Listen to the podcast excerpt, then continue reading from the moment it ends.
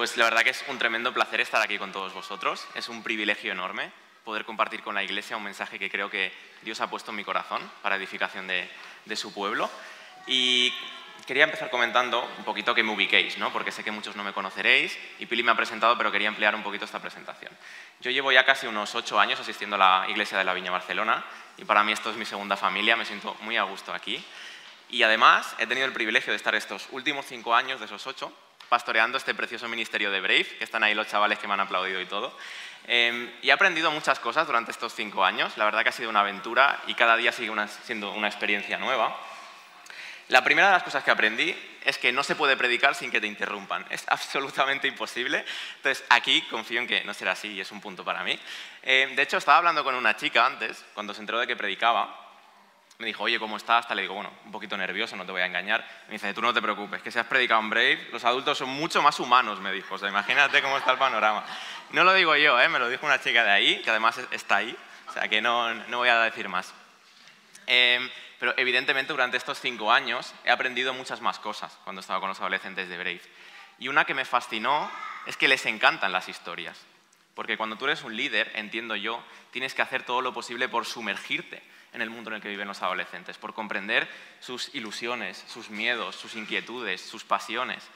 Y cuando me estaba adentrando en el ministerio, me di cuenta de que la mayoría de ellos tenían como opción preferencial de, de pasatiempos ver series ver películas, especialmente series, algunas más convencionales, tipo de plataformas como Netflix o HBO, pero la inmensa mayoría de algo que se conoce como anime, que son series de animación japonesa y que han calado mucho entre la juventud. Y es curioso porque tú hablas con ellos y les, dices, oye, explícame un poquito de qué va esto, ¿no? Y ves su cara de fascinación cuando te cuentan la historia, cuando te cuentan la trama, cuando te hablan de su personaje favorito y todo eso, ¿no? Y a mí que me encanta chinchar a los adolescentes, es una de mis, de mis especialidades, eh, pues les decía, a ver, este es, seguro que no es para tanto, no sé qué. Y ponían una cara como si hubiera insultado a su madre. O sea, de verdad, ¿eh? Era una fascinación por estos personajes, por la historia, que, que no deja de sorprenderme, ¿no?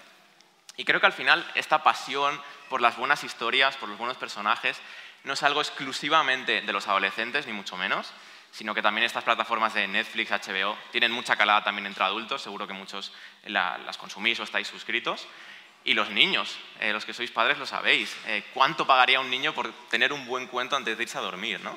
Em, pero sí que es cierto que hay historias y películas en concreto que se vinculan más con la adolescencia. Por ejemplo, si yo pregunto aquí a quién le gusta Crepúsculo, pues seguro que es a gente de 14, 15 años, chicas sobre todo.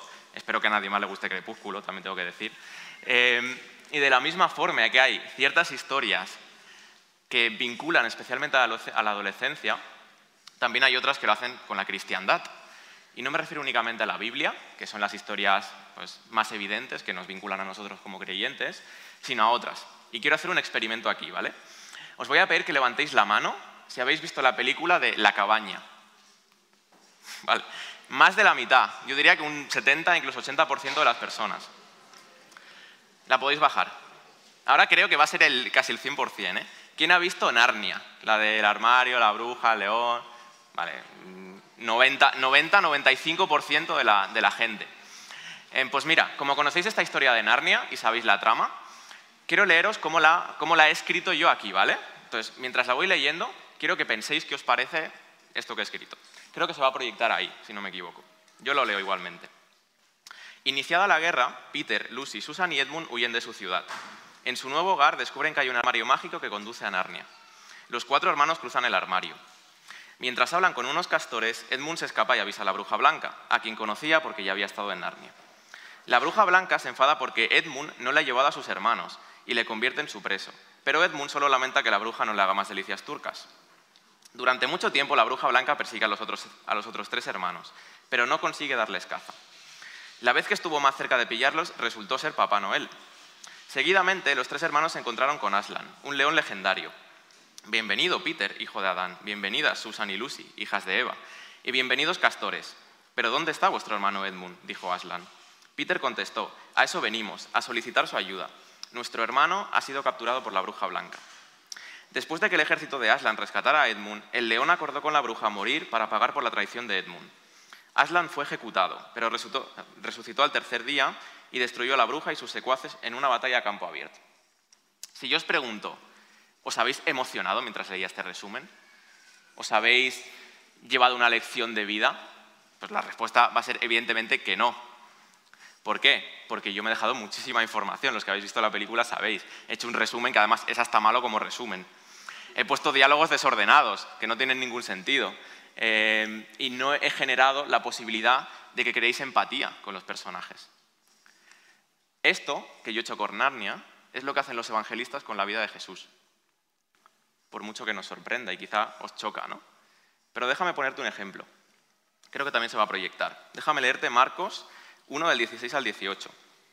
Pasando por la orilla del mar de Galilea, Jesús vio a Simón y a su hermano Andrés, que echaban la red al lago, pues eran pescadores.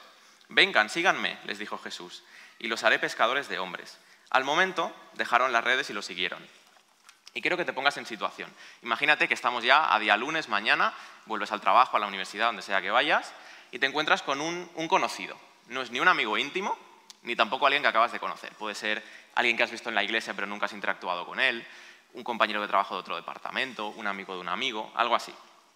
Y de repente te dice, quiero que dejes tu trabajo, tu estabilidad económica, a tu mujer o tu marido, a tus hijos, que dejes todo tu estilo de vida, vengas y me sigas.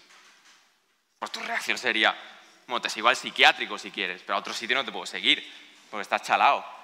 Sin embargo, cuando leemos este texto no nos hacemos esas preguntas. Si nos fijamos, no se dice qué relación tenía Pedro con Jesús. Es el primer encuentro que aparece en este Evangelio. Tampoco se nos dice por qué le siguieron. O sea, tenían profesiones, tenían familia. ¿Por qué tomas una decisión tan radical de dejarlo todo y seguir a Jesús? Aquí simplemente se dice, vengan, síganme, dejaron las redes y le siguieron. Tan sencillo como eso. Y tampoco se dice cómo reaccionó su familia, cómo reaccionó su entorno inmediato. No se nos da ninguna pista sobre eso. Entonces, si queremos comprender la fuerza de una historia, tenemos que buscar detalles, tenemos que buscar recrear las escenas, tenemos que buscar poner toda la información y todos los detalles juntos.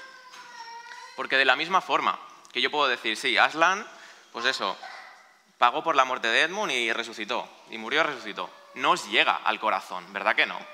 Pero si veis la película y veis cómo Aslan se acerca a la mesa de piedra y todos sus enemigos le humillan, le insultan, se meten con él, veis la ansiedad de Aslan, veis que le golpean, que le asesinan cuando no se lo merecía, de repente comprendéis la magnitud de la trascendencia de, los actos de Aslan. Es mucho más fácil de ver así. Pues con la Biblia nos sucede lo mismo. Muchas veces los evangelios nos dejan con pocos datos, porque su intención no era hacer una biografía. Su intención era recopilar datos esenciales para la salvación de quienes lo leían o lo escuchaban pero tenemos que hacer el esfuerzo de poner todos los datos que tenemos en un evangelio, en otro, de ir más allá del texto incluso y de pensar cómo podían estar sintiéndose esos protagonistas de la historia. ¿Cómo podemos recrear esas escenas que estaban viviendo ellos? Entonces, ¿queréis acompañarme esta mañana para ver la magnitud real del encuentro que tuvo Pedro con Jesús después de la negación? ¿Queréis ver todos los entresijos? ¿Queréis ver la fuerza de la historia? algo que sería difícil de captar con una lectura superficial, pues os invito a que me acompañéis y voy a orar antes de, seguir. Espíritu Santo, te pedimos que te manifiestes de forma clara. Por mí específicamente te pido que me des sabiduría, que hables a través de mí, Señor, que no sea yo, sino que seas tú el que esté hablando. Y también, Señor, que toques los corazones de cada una de las personas que estamos aquí para cuando llegue el tiempo de ministración podamos estar dispuestos, Padre. En tu nombre. Amén. Pues bueno, ahora se va a proyectar un texto, que es el texto que vamos a estar trabajando principalmente, ¿vale? Que está en Juan capítulo 21. Si os parece lo leo y después os, os comento lo que viene después. Cuando terminaron de desayunar, Jesús le preguntó a Simón Pedro, Simón, hijo de Juan, ¿me amas más que estos? Sí, Señor, tú sabes que te quiero, contestó Pedro. Apacienta mis corderos, le dijo Jesús. Y volvió a preguntarle, Simón, hijo de Juan, ¿me amas? Sí, Señor, tú sabes que te quiero cuida de mis ovejas. Por tercera vez Jesús le preguntó, Simón, hijo de Juan, ¿me quieres? A Pedro le dolió que por tercera vez Jesús le hubiera preguntado, ¿me quieres? Así que le dijo, Señor, tú lo sabes todo, tú sabes que te quiero. Apacienta mis ovejas, le dijo Jesús. Y vamos a hacer como en una de esas películas, que seguro que habéis visto alguna, donde empiezan por el final. Yo os he puesto el texto al que vamos a llegar al final de todo. Pero antes vamos a remontarnos a los inicios de la vida ministerial de Pedro. ¿vale? Vamos a ver cómo hemos ido construyendo, cómo se han construido los eventos hasta llegar hasta aquí. Entonces volvemos con el llamamiento que Jesús le hace a Pedro, cuando él era un pescador. Tenemos que entender dos factores para comprender realmente por qué Pedro toma una decisión tan radical de dejar su profesión, de dejar a su familia. No sabemos si su familia le acompañaba siempre, seguramente algunas veces sí, pero en todo caso fue una decisión muy drástica y tenemos que entender por qué se produjo. Lo primero que quiero destacar es que los expertos, que son antropólogos, sociólogos, han estudiado la cultura en la que vivió Jesús y vivió Pedro y, sus, los demás apóstoles y la han llamado la cultura del honor.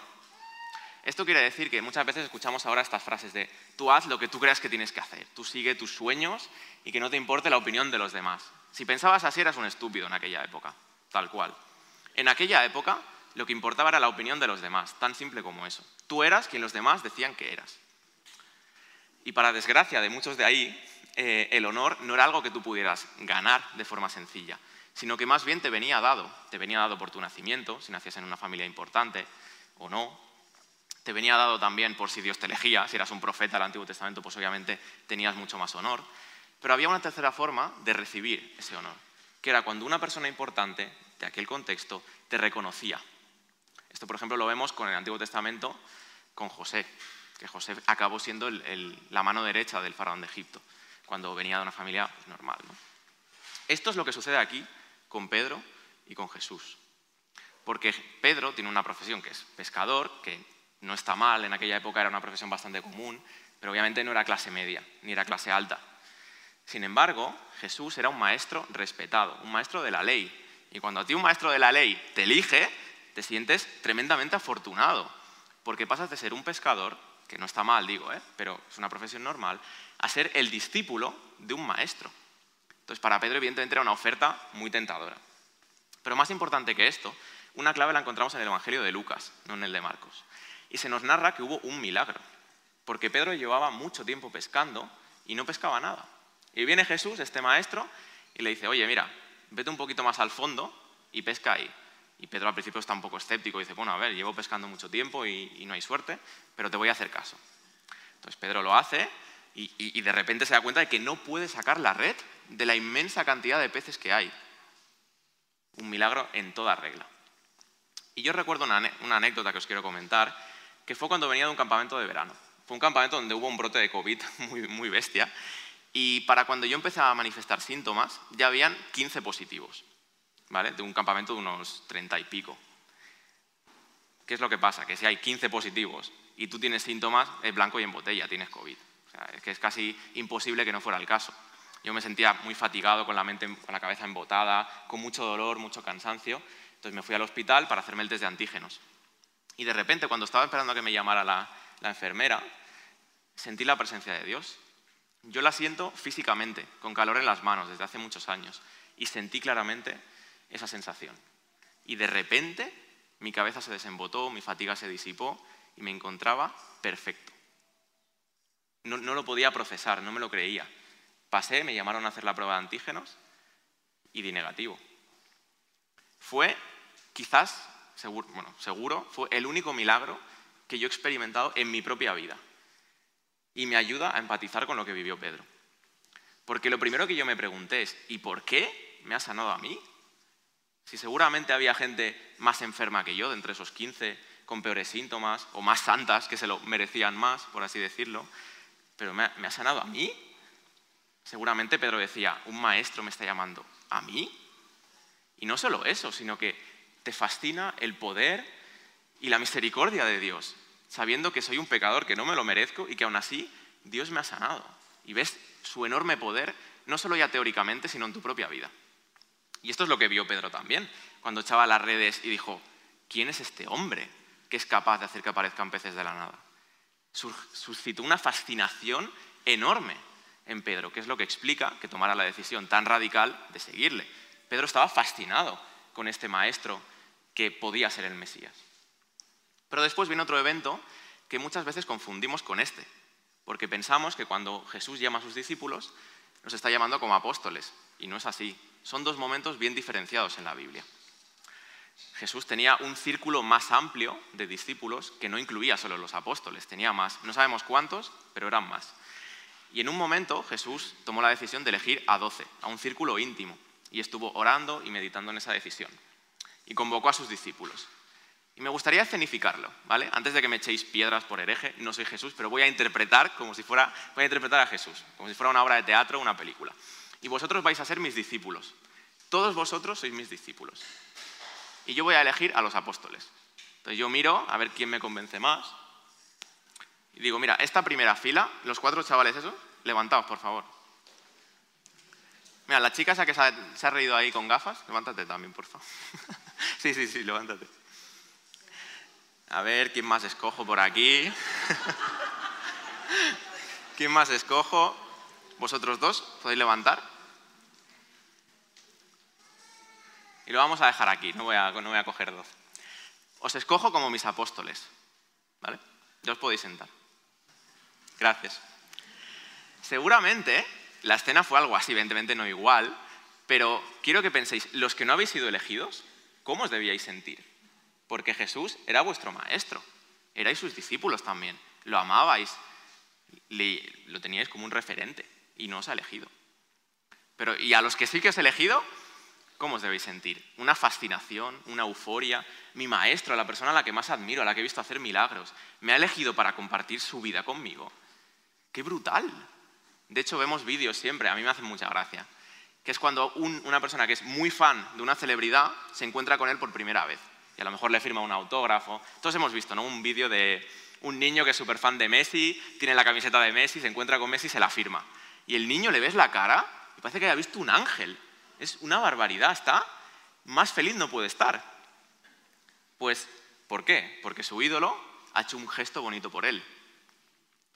Pues si para los, para los apóstoles su ídolo era Jesús, no solamente ha hecho un gesto bonito por él, les ha dicho, te doy la oportunidad de ser mi amigo íntimo y de acompañarme en todas mis aventuras. El nivel de euforia que debieron sentir no tiene parangón. Y ahí se iba fortaleciendo la relación entre Pedro y Jesús, y por supuesto también la de los demás apóstoles. Pero siguen pasando cosas, siguen compartiendo la vida con Jesús, ven hacer milagros, sanidades, expulsar demonios, y llega otro momento crucial, ahora sí específicamente para la vida de Pedro, que es el momento de la confesión, seguramente os suena. En aquella época se decían muchas cosas sobre quién era Jesús. Se decía, bueno, puede ser que sea un demonio, porque como expulsa demonios debe ser un demonio mayor. Esto lo decían algunos fariseos y maestros de la ley. Había otros que decían, bueno, sería un maestro, un buen maestro quizás, pero no pasaba de ser un maestro. Otros dirían, es el Mesías, lo reconozco como el Mesías, pero es un Mesías que ha venido a ejercer una liberación política, un Mesías terrenal, no es divino. Y Pedro, según tenemos testimonio en los Evangelios, fue el primero de todos los discípulos y de todos los apóstoles en confesar, tú eres el Hijo de Dios. Y en ese momento, cuando Pedro hace eso, Jesús dice, bendito seas, Simón Pedro, bendito seas. Lo afirma públicamente delante del resto de apóstoles. Y después viene ese controvertido pasaje de tú eres la roca, sobre esta roca edificaré mi iglesia, te daré las llaves del reino, que hay mucha discusión sobre cómo interpretarlo, sobre todo entre católicos y protestantes pero que incluso entre los eruditos protestantes todo el mundo reconoce que la roca es Pedro. La inmensa mayoría ya lo reconoce.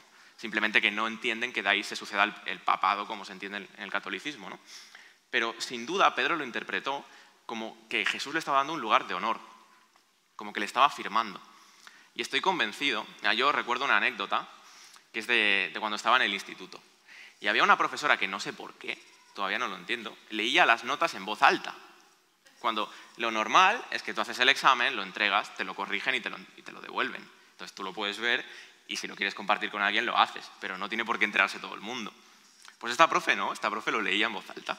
Y, claro, yo estaba a media tabla, porque se me llama Dani Merino, la M estaba a media tabla, y tú ya veías venir cómo iba el examen. Porque si los primeros tenían un 3, un 4, un 5, y dices, uy, aquí ha corregido estricto la profe. Eh, entonces, claro, ya te ibas entrando en medio en el cuerpo, ¿no? Escuchabas Pepito, un 3, Adrián, un 4, Laura, un 3 y medio. Dices, pues era la lista de clase. Y dices, bueno, eh, cuando llegue a mí, ojito. Y llega Dani Merino, y dice, 9 y medio. Y yo estaba en la última fila de todo el mundo así. Se gira y digo, ¿y, para el 10 que me falta? No, no, no, no dije eso, evidentemente. Pero sí que me sentí muy... De hecho, sentí la envidia, tengo que decirlo también, por parte de muchos compañeros. Pero también se veía en ellos incluso un poco de admiración, ¿no? Como, ostras, un examen que era, era complicado y este tío lo, ha sacado, ¿no? Y yo me sentía súper feliz, me sentía, no, podía parar de, sonreír y, de estar contento porque me habían, no solo tenía una buena nota, sino que públicamente me habían reconocido mi labor como buen estudiante. Y estoy convencido de que esto os sucede a vosotros también. Cuando vuestro jefe os eh, hace un cumplido en público, si es que lo hace, eh, cuando un líder de ministerio alaba tu labor, cuando tu marido te hace un cumplido en público además, tu mujer, tus hijos te dedican unas palabras bonitas, eso es más complicado, pero a veces pasa, me dicen. Eh, seguro que habéis experimentado esos momentos donde te sientes, ah, es que estoy en el cielo, porque te han reconocido públicamente. Pues si experimentamos esto con cosas menores, entre comillas, sobre todo lo del trabajo y lo de los estudios, lo de la familia no es menor, ¿cuánto más debió sentirse así Pedro? Que su maestro, el Mesías, el Hijo de Dios, lo reconocía públicamente delante del resto de apóstoles y le daba un puesto especial de autoridad y de honor. Debió ser algo tremendo para la vida de Pedro, que configuró su propia identidad. Y me gustaría preguntaros algo ahora. Si tuvieras que llevarte a tres personas, solamente tres, lo siento para las familias que sois cuatro o cinco, pero bueno, el hermano pequeño se puede quedar fuera. Si tuvierais que elegir tres personas para acompañaros en vuestro último día de vida, ¿a quién escogeríais? Os dejo un segundo para que lo penséis. Tres personas, nada más. Por ahí veo risas, eso es que alguien se queda fuera por ahí. ¿eh? Pues yo no sé, no sé quién escogéis vosotros, porque no puedo leeros la mente. Pero os puedo decir quién escogió Jesús en Getsemaní. Escogió a Jacobo, a Juan y a Pedro. Esto quiere decir que si los doce eran sus amigos íntimos, este grupo de tres eran los íntimos de los íntimos. Porque además, no solo en Getsemaní donde esto se ve, en el milagro de la transfiguración, que es, sin entrar en detalles, un gran milagro que hizo Jesús, también se llevó al mismo grupo, lo cual parece indicar que sin duda eran los íntimos de los íntimos, como decía antes. Imaginaos el grado de amistad al que habían llegado Pedro y Jesús durante todo este recorrido, desde que lo llama hasta que lo escoge como apóstol, todo lo que comparten en vida, hasta la confesión, y después llega a ser uno de sus tres mejores amigos. Qué fuerte, ¿no? Porque todos sabemos lo que viene después, la negación. Y de hecho, antes de la negación ya se empieza a gestar un clima de ansiedad. ¿Por qué digo esto? Porque durante la última cena ya sabemos que Jesús dijo, aquí uno me va a traicionar, que era Judas, no Pedro. Pero dice el Evangelio que empezaron a preguntarse, angustiados, ¿seré yo, maestro? La simple idea de poder traicionar al Hijo de Dios, al Mesías, a su amigo, les causaba un enorme dolor, una angustia, porque no podían imaginarse en esa situación. ¿Cómo iba a negar yo a alguien a quien quiero tanto? o a traicionar, mejor dicho. Y de hecho después Pedro, cuando continúa el diálogo, llega a decir, yo jamás te negaría. Si tengo que ir a la muerte, voy. Y todos sabemos lo que pasó después. Judas efectivamente traicionó a Jesús, lo arrestaron y se lo llevaron. Y Pedro empezó a seguirle a cierta distancia. Y de repente Pedro se encuentra con una criada. No era un legionario mamadísimo, como dicen aquí los adolescentes, no, era, no tenía un arma intimidante, era una criada que le pregunta, oye, ¿tú eres discípulo de este Jesús? Tiene su mismo acento. Y Pedro dice, yo no lo conozco. ¿Seguro? Que no, que no. ¿Seguro? No. Tres veces. Tres veces le nego. Y con lo que me quiero quedar es con lo que viene justo después. Porque se nos dice en el Evangelio que, Pedro se fue y lloró amargamente. Y te voy a pedir algo que sé que es doloroso, pero es necesario para empatizar con Pedro. Quiero que pienses en el momento en el que te has sentido más miserable en tu vida. Aquel pecado que sigue sin poder perdonarte. Aquella vez que decepcionaste a alguien profundamente, que traicionaste la confianza de un ser querido, que cometiste un pecado con consecuencias terribles, destructivas. Cómo llorabas y llorabas y llorabas y te levantabas y la cama estaba mojada y sentías que te consumirías con tus propias lágrimas. Así se sentía Pedro. Así se sentía Pedro. Y podemos pensar también qué pensamientos debían estar pasando por su cabeza. Esto no lo dice el texto, pero podemos deducirlo. Mientras lloraba y lloraba, seguramente recordaba los buenos momentos con Jesús, las enseñanzas, las parábolas, las risas, las fiestas que compartieron, cuando Jesús literalmente evitó que se ahogara sacándolo del mar. Todo eso debería estar apareciendo en la mente de Pedro, diciendo, pero ¿cómo he podido yo hacer esto? ¿Cómo he podido negar a alguien con quien he compartido mi vida entera? Mi amigo, mi maestro, el Mesías. Y ya no es solo cómo debía sentirse Pedro, sino cómo debían hacerle sentir los demás. Porque esto tampoco lo dice el Evangelio, pero sabemos que la humanidad de toda la vida somos muy machacones. Y que seguramente había gente que se enteró y que diría, ¿este es el apóstol? Tres veces le negó. Madre mía, cómo está el patio, tú. La piedra, ¿no? De la... Bueno, seguro que había murmuraciones, que habían críticas, que había malas intenciones, que se sumaban a lo que Pedro estaba sintiendo ya interiormente. Quizás había discípulos más bien intencionados, con más misericordia, más santos, que no pensaban así, pero se sentían tristes igualmente, porque habían compartido muchos momentos con Pedro y con Jesús y sabían lo que había hecho y estaban decepcionados quizá. Gracias a Dios la, historia no termina aquí y hemos visto que cuanto más alto subes, más dura es la caída y la negación sin duda fue un golpe brutal. Pero cuanto más dura es la caída, más profunda es la restauración. Y esto es lo que vamos a ver a continuación, en el texto que he leído antes. Os pongo en contexto, no hace falta que se vuelva a proyectar. Bueno, antes quiero hacer un pequeño paréntesis. El capítulo que hemos leído aquí del diálogo de Pedro con Jesús es Juan 21. Pero es curioso porque Juan 20, si tú te fijas en los versículos 30 y 31, parece ser una conclusión. Parece ser que aquí ya no se va a escribir nada más. ¿Por qué?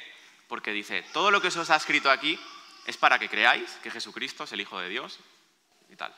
Y también dice, hizo más milagros que no se pueden contar aquí, tal, tal. Es decir, que es una forma de hablar que indica que aquí se terminó, que ya no viene nada más después.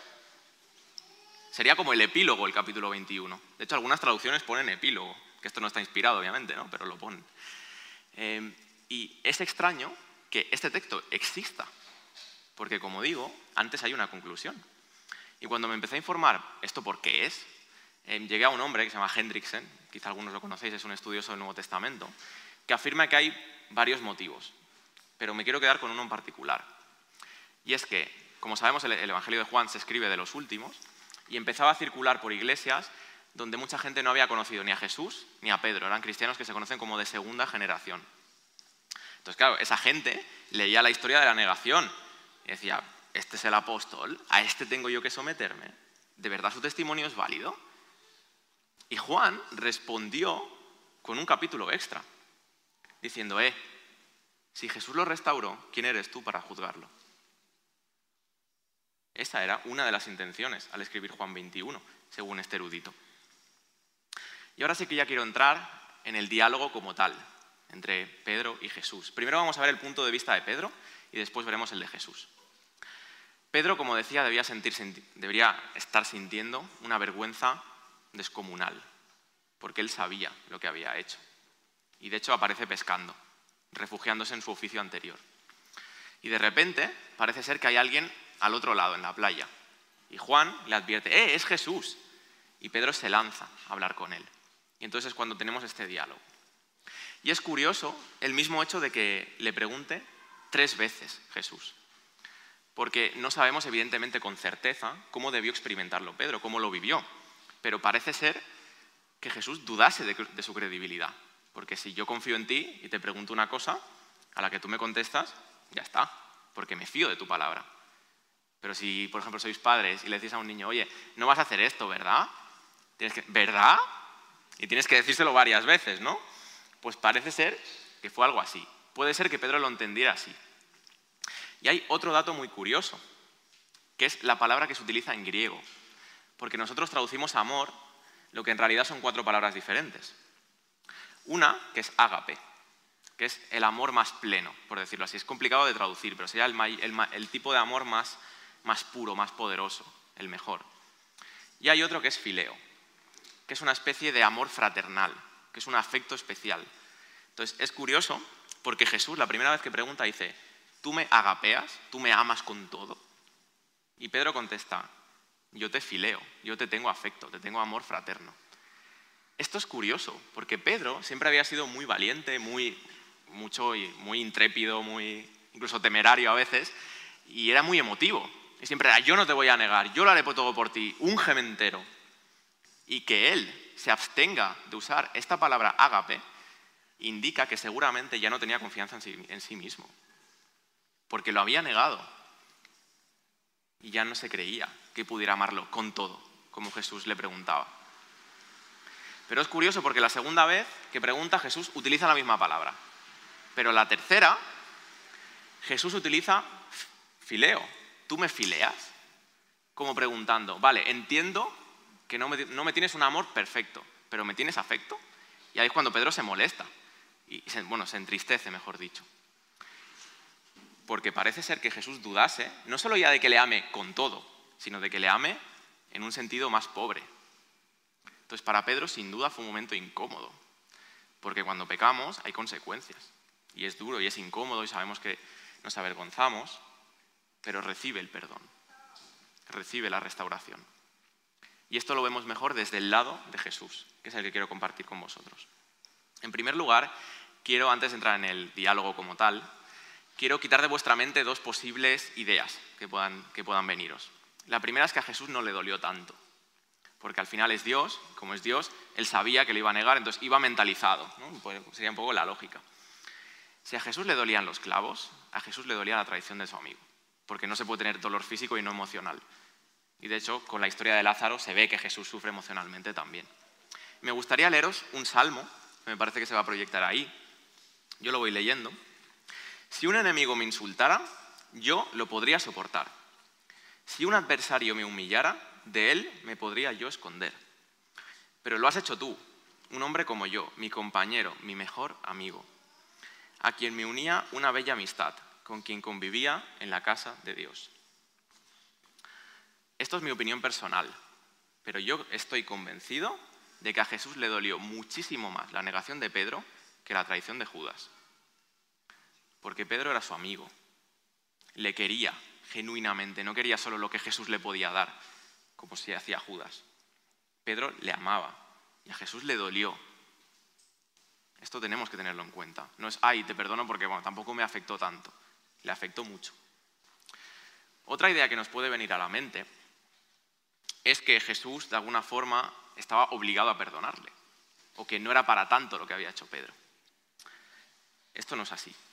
Jesús sienta unos estándares claros y dice, el que me niega aquí en la tierra, yo lo negaré ante quién? Ante el Padre que está en los cielos. Pedro había fracasado bajo el estándar humano. El fracaso era absoluto. No es que no fuera grave, es que Dios, como siempre, eligió el camino del perdón y de la misericordia, que es lo que vemos a continuación. Es interesante también analizar cómo se gesta el ambiente en el que se va a producir esta restauración. Porque hay un detalle curioso, eh, que es que en la negación, cuando Pedro niega a Jesús tres veces, hay unas brasas. Y en la restauración, en el evento en la playa, hay otras brasas también. Como diciendo simbólicamente, donde tú me negaste, yo te restauro. Es curioso también que Pedro negase a Jesús tres veces y Jesús le preguntase, ¿me amas? tres veces. Como queriendo decir, como tu negación fue completa, mi restauración va a ser completa también se va generando este ambiente. Y después entramos ya en el diálogo, donde vemos que Jesús le perdona. Pero no es un perdón, un pseudo perdón. No le dice, oye Pedro, esto es lo que no dijo Jesús, ¿vale? Oye Pedro, por supuesto que te perdono. ¿Cómo no te iba a perdonar? Estaremos juntos por toda la eternidad en el cielo. Pero ahora vuélvete a pescar. Coge la barca, ¿ves? La que dejaste ahí, vuélvete y echa la red le perdona y le restaura. Le devuelve toda su autoridad como apóstol. Y de hecho hay un vínculo claro porque en la pregunta es, ¿me amas? Pues cuida de mis ovejas. Perdón, restauración. Ocúpate de, pastorear, porque esa es la labor. Porque Dios no se preocupa solo de darte un perdón insustancial, se preocupa de cumplir su llamado en ti y te da oportunidades y oportunidades y oportunidades. Un texto precioso. Y hasta aquí eh, hemos llegado con, el mensaje para los que estáis desde casa. Eh, muchísimas gracias por acompañarnos, hemos sentido vuestra presencia y esperamos veros aquí en próximos domingos